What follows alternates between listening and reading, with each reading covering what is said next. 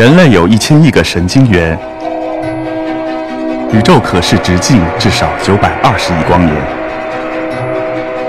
从无限小到无限大，在中科院 SELF 讲坛一起探索未知的世界。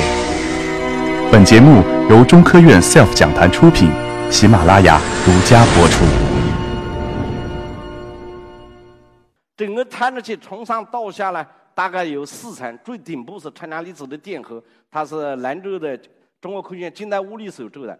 中间呢是一个呃硅微条探测器，这是高端物理所和一些国际合作团队做的。底下一个大的最主要的呃探测器，一点几吨重的这个 BGO 量能器。这个探测器呢是由中国科学技术大学负责做的。然后最底下一个中子探测器呢是紫金山天文台做的。整个四个四个探测器组合在一起，可以高精度的测量入射粒子的方向能量电荷，并鉴别出粒子的种类。这个探测器二零一五年年底比墨子号早半年啊发射上天了。到目前为止呢，各项性能工作正常。整个探测器重量是一点四几吨重，功耗六百瓦。它工作在什么样的轨道上呢？五百公里的太阳同步轨道，太阳从早到晚任何一个方向都能照到这个卫星上。保证这个卫星的温度呢比较稳定。探测器有七万多路子探测器组成，整个探测器是个大的望远镜。这个大望远镜有七万多路子的传小的传感器组成，所以每一个高能粒子打上去，有七万多个参信号出来。根据这个七万多个信号，我们可以判断入射粒子的能量、方向、电荷。这个图像就是探测器得到的在 X 平面和 Y 平面的这个高能粒子的图像。然后我们重建景机，可以得到入射粒子的方向，然后根据紧急得到顶部的这个能量成绩，可以得到它的电荷。这是一个典型的立体的三维看，这是高能粒子三百多 GeV 的高能电子打在我们这个望远镜上，会产生这样的一幅图像。整个探测器的性能呢，我们可以讲，刚才讲了，主要是测量能量、方向、电荷和弱和这个鉴别出粒子的种类。所以我们探测器的能量分辨呢，到目前为止呢，在 TeV 的地方是百分之一点四。这个数字比较枯燥，只能对你们来说没意义，但对我们来讲特别重要。这百分之一点四比世界上所有的在天上飞的卫星的，这个包括地球上的 AMS 的这样的探测器能量分面都要高两倍以上。这个意味着我们在探测谱线或者一些这个能谱的变化特别有用。这是能量测量是达到世界最高水平。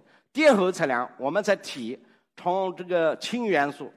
这儿是一个氢氦锂铍硼碳氮氧的，一直到铁，二十六种元素，这个每一个缝在铁的电荷分面大概在零点三，这个与最高世界最高水平相当。然后底下我们是得到的一个伽马射线银河系的天图，我们可以看到银河系是一个盘状的，上面有些亮的点，这些亮的点点就是伽马射线源。根据个这个伽马射线源这个亮点的大小，我们可以判断呢，我们表定出我们这个探测器的角分辨水平。达到零点二度才三个 GeV，这个也是世界最高水平，相当嘛。然后离子鉴别水平，这儿一个一个像鼓包一样的东西，这是信号，我们要探测的。底下比较低的是本体，我们的信号和本体的比例是五十倍，也就是本体只占百分之二。这个水平比世界上最好最好的，也就是日本人的开利特水平，大概要高十倍。也就是说，我们这个卫星发射三天以后，经过标准以后，在能量方向、电荷，包括粒子鉴别方面，都达到世界最高水平。目前为止，我们大概已经探测大概一千五百万个高能粒子，我们收集到，然后到目前为止，大概收集了三十一亿个高能粒子，绕整个这个天区呢，全天区整个宇宙，我们扫描了这个三次。我们希望在高能电子阶段，刚才讲了，宇宙的高能电子由于各种各样的呃同步辐散和这个你看不到闪射，这是物理上面比较，这个高能电子的。损失能量，随着能量的增加，损失的越来越快。这样，我们地球看到的 TeV 上的高能电子，肯定来自于附近的，所以会看到一个阶段。刚才暗物质呢，湮灭的时候也会产生一个往下掉的过程，但是它往下掉和天体往下的掉完全不一样。所以我们精确的测量这个往下掉，可以来探测宇宙中的暗物质。还有这个，因为往下掉了，所以 TeV 以上呢。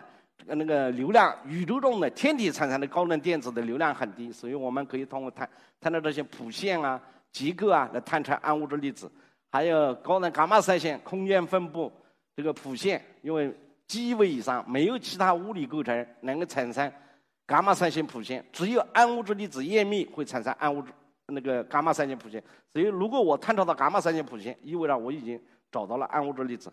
还有宇宙线的这个其他的能谱的径区结构和空间分布吧，来探查暗物质粒子。总的来讲，就是当铺卫星，我们这个卫星将打开宇宙 TV 的窗口，因为 TV 以上还没有人在天上进行观测观测。我们希望在不远的将来，能够中国人能够在天上找到暗物质粒子。谢谢大家。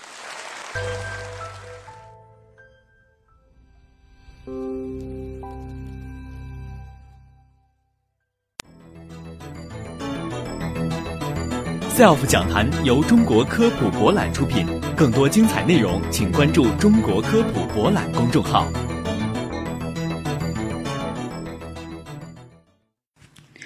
各位听众，中科院 SELF 讲坛三月线下演讲活动北京场即将开始报名，现场两百免费观众席，与 SELF 遇见八位颜值与智慧于一身的女科学家。